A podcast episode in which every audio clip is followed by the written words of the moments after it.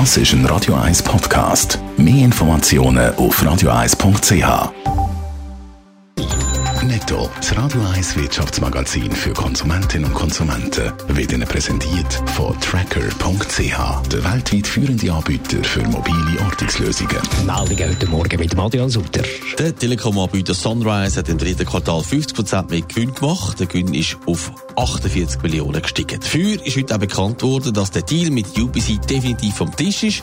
Das kostet Sunrise dafür eine Konventionalstrafe von 50 Millionen Franken. Der Autohersteller Tesla plant eine Fabrik in Deutschland. Das hat der Tesla-Chef Elon Musk an einer Preisverleihung in Berlin gesagt. Die Fabrik soll in der Nähe vom Flughafen Brandenburg entstehen. Dort sollen vor allem Akkus für die Elektroauto gebaut werden. Der Streamingdienst von Disney ist in den USA mit Ballen gestartet. Dafür verantwortlich war, ist laut Disney der grosse Andrang von Kunden.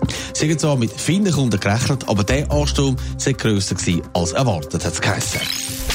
Äh, Adresse an der Zürcher Bahnhofstrasse, das ist natürlich für ein Geschäft etwas Tolles, aber das kostet doch etwas. Zürcher Bahnhofstrasse gehört in Sachen Mietzinsen zu den Top 10 weltweit. Adrian Sutter, da ist der Quadratmeter noch etwas wert, kann man sagen. Ja, 10.000 Franken muss man im Schnitt Miete zahlen für den Quadratmeter, heisst in der Studie vom Immobilienberater Cashman Wakefield.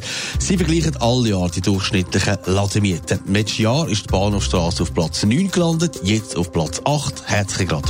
Ja, wo steht der Zürich da im europäischen Schnitt? An vierter Stelle, das sind dann London, Mailand und Paris noch ein bisschen teurer. Zum Beispiel die Bond Street in London mit den tollen Schmuckläden Louis Vuitton, wie sie alle heißen.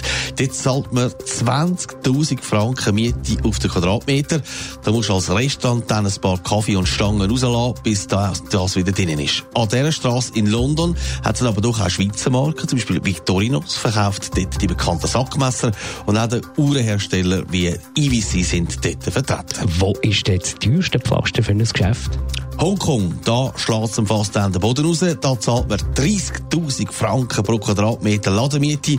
Und auch die Fifth Avenue in New York ist mit über 20.000 Franken ebenfalls an der Spitze. Netto, das Radio 1 Wirtschaftsmagazin für Konsumentinnen und Konsumenten, ist Ihnen präsentiert worden von Tracker.ch. Weltweit funktionierende Ortungslösungen.